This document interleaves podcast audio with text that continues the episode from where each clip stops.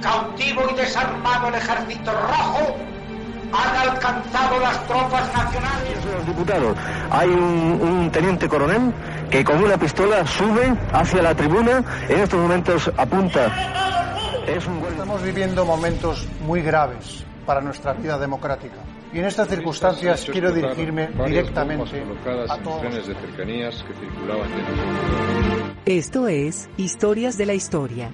Dirige y presenta Fernando Lumbreras.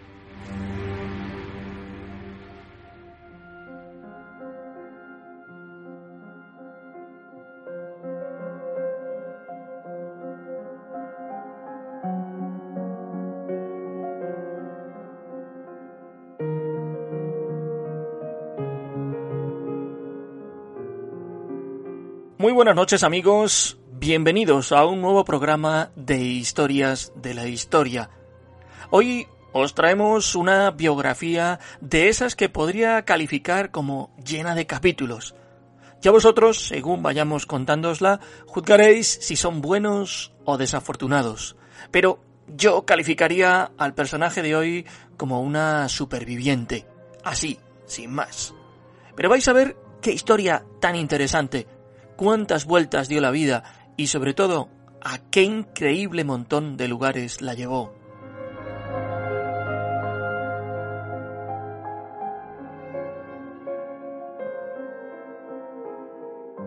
Esta noche movemos los engranajes de nuestra máquina radiofónica del tiempo para hablaros de un personaje peculiar.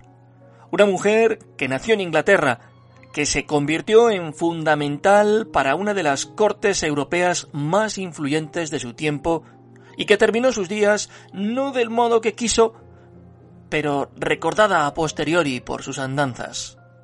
Esta noche, en Historias de la Historia, os hablamos de Lola Montes.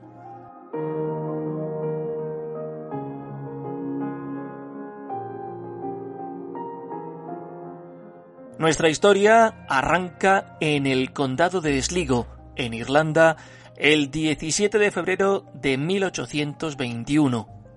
Allí viene al mundo Elizabeth Roxana Gilbert, hija de un militar británico y de una muchacha que apenas tenía 15 años. Cuando Elizabeth tiene tres, luego de su bautizo en la iglesia de St. Peter en Liverpool, la familia se traslada nada más y nada menos que a la India. Todo parece indicar que van a ser años de vivir con el exotismo del país asiático rigiendo sus vidas. Pero he aquí que al poco tiempo de llegar, Edward Gilbert, el padre de nuestra protagonista, contrae el cólera y muere.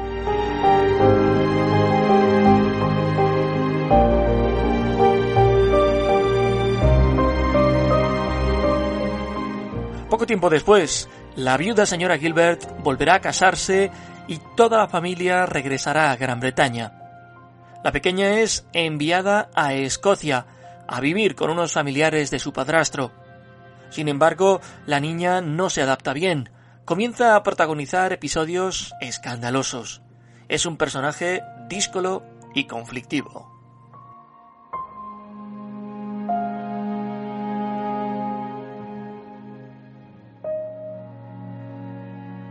A los 10 años es enviada a Sunderland, a una nueva escuela en la que causó sensación no solo por su exotismo, tenía la piel tostada, algo que en la Inglaterra de entonces resultaba de lo más raro, también por su temperamento. En esa escuela estuvo un único año, luego fue enviada a Bath para ampliar sus estudios.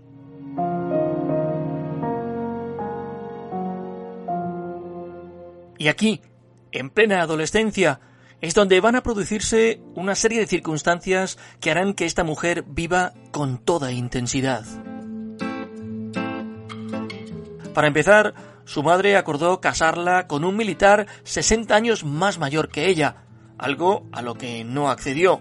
Y no solo eso, sino que se escapó a los 16 años con otro militar, un teniente del ejército llamado Thomas Jane.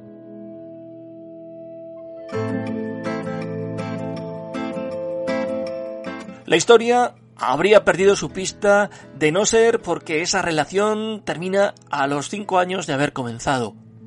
La pareja se separa en Calcuta, en la India, y ella regresa a Londres con un nombre falso, con el que pasaría a la historia, Lola Montes. Se apellidaba así porque era el apellido del hombre más popular de su tiempo, el torero Francisco Montes Reina, más conocido como Paquiro. Y como española se hizo pasar, ofreciendo un espectáculo entre telúrico y espasmódico que elevaba la libido del personal. Su número de estrella era la danza de la tarántula. Agitaba los brazos como si recogiera uvas y se sacudía unas arañas de tela que llevaba en las mangas. Luego las pateaba hacia la platea y sus admiradores se peleaban por los trofeos.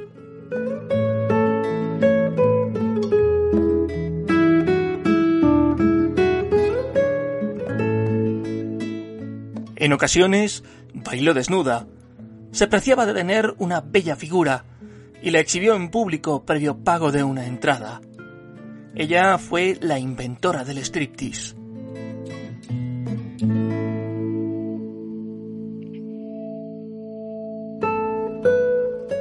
Sin un penique en el bolsillo, pero habilidosa y emprendedora, Lola debuta como bailarina exótica en Londres. Era junio de 1843. La danza española, que a duras penas conocía, era su reclamo para atraer a curiosos y extraños. Sin embargo, algo ocurre que hace que sus planes de pasar desapercibida se vayan al traste. Algunos la reconocen como la esposa del teniente con el que ya no tenía nada. Se produjo un gran escándalo, como os podéis imaginar, porque esa gente no sabía que ya era una mujer soltera.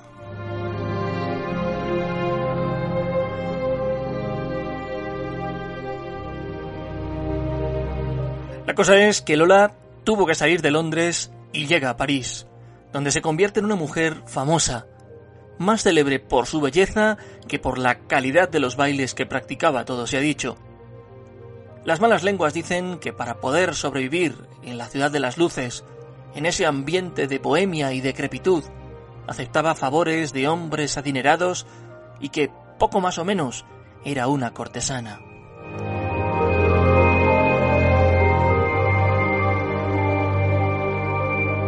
Sería por aquellos años cuando conoce al compositor Frank Liszt, con quien mantiene una apasionada relación, aprovechándose de las influencias de Liszt, entra en contacto con una élite cultural que no la recibe con prejuicios.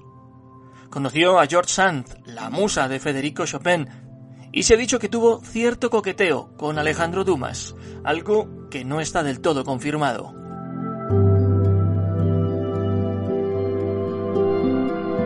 Sí sabemos que en 1846 abandona París porque uno de sus amantes fallece en un duelo de los muchos que se daban en aquella época. Después de pasar por varios países europeos, recala en Múnich. Allí es despedida en un teatro porque el dueño se escandaliza del espectáculo que ofrece.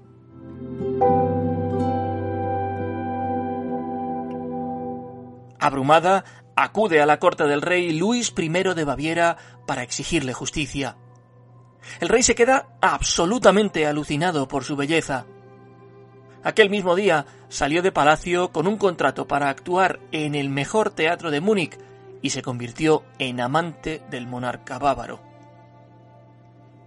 Pronto empezará a servirse de su situación privilegiada y a abusar de su poder, lo que le hará bastante impopular entre la población local, especialmente cuando se hicieron públicos unos documentos que revelaban que esperaba obtener la nacionalidad alemana bávara para tener acceso a un título nobiliario.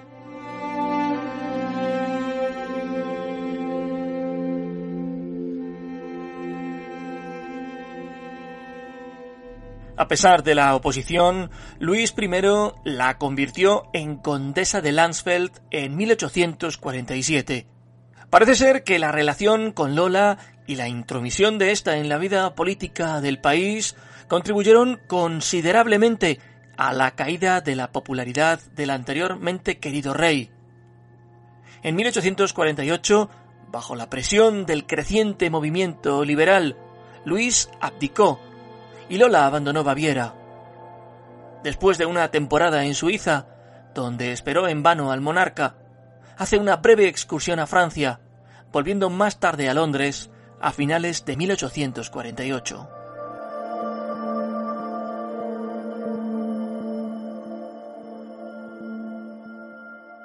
En Inglaterra conoce y se casa rápidamente con George Trafford Hilt, un joven oficial de caballería que acababa de heredar una fortuna. Pero los términos de su divorcio con Thomas Jane no le permitían casarse con nadie más hasta que el otro falleciera. Esta situación forzó a los recién casados a abandonar Inglaterra ante el escándalo de bigamia promovido por una tía soltera de Hilt. El matrimonio residió en Francia y en España, pero en dos años la relación había terminado.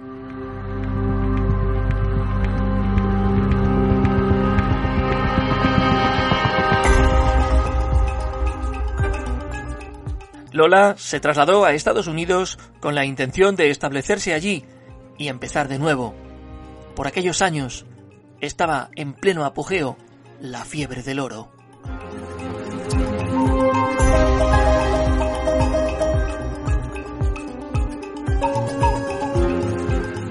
En Estados Unidos continúa haciendo gala de su habilidad para el baile y recala en San Francisco. Allí conoce a un periodista local, Patrick Hull, y contrae matrimonio con él. Traslada su residencia a un pequeño pueblo minero al norte del estado. Pero una vez más, el matrimonio fracasa y ella, como os decía al principio, una superviviente nata, consigue hacerse con un pequeño capital que invertirá en la creación de un café al más puro estilo de los salones que salen en las películas del oeste.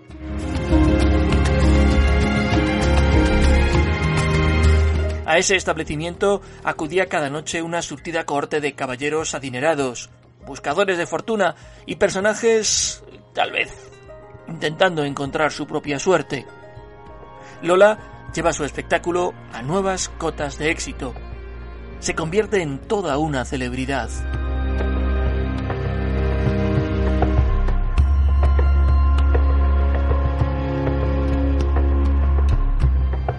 Sin embargo, la vedette comienza a sufrir crisis esquizofrénicas cada vez con mayor frecuencia e intensidad.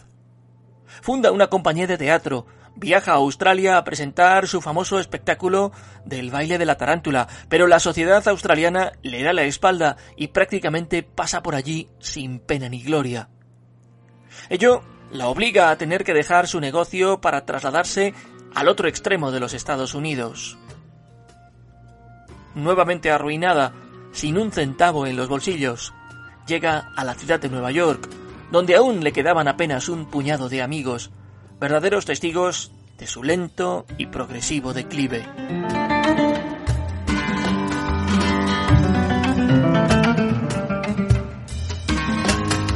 Lola Montes casi vivía entonces de la caridad.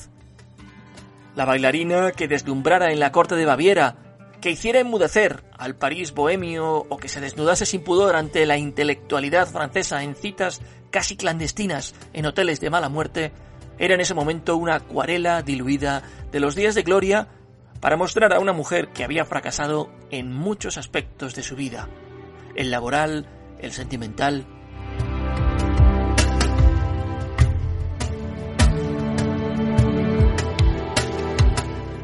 Merced al frío de Nueva York, contrajo una neumonía de la que ya no se recuperó, falleciendo el 17 de enero de 1861.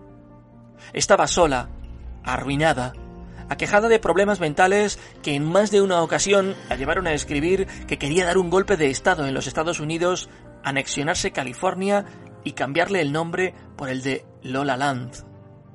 Tenía, en el momento de su muerte, tan solo 39 años.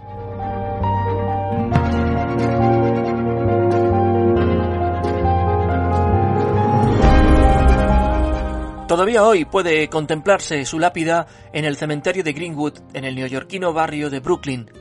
En su lápida puede leerse únicamente Elisa Gilbert.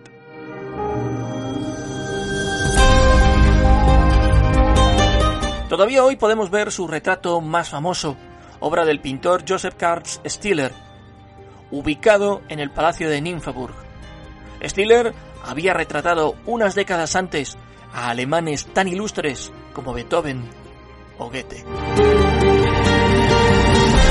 Hay quien dice que se inventó para ella ese término que todavía hoy utilizamos, el francés femme fatale.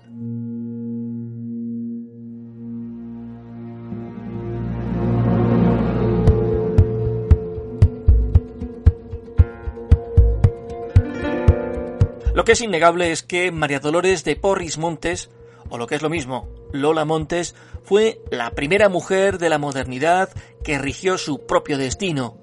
Y gracias a su beldad y a su audacia, nubló la razón de los hombres más poderosos de su tiempo.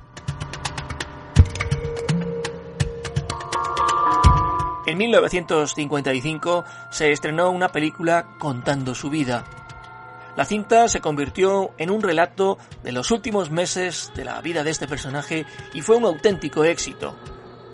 No obstante, aparecen referencias a Lola Montes mucho antes, en 1922, en una película que protagonizó Ellen Richter y en una copla de Concha Piquer en 1942.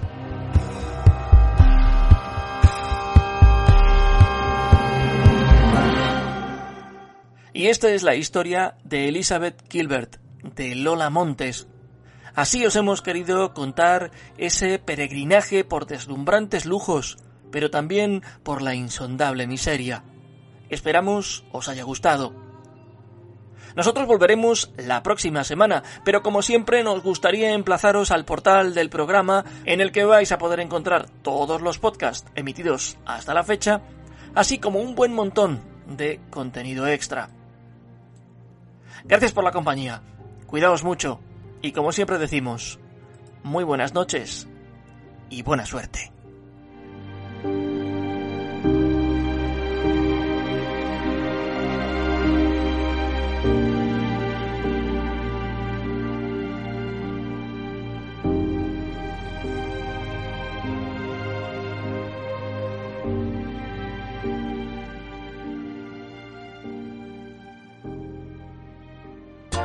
Viva Radio, tu radio de viva voz.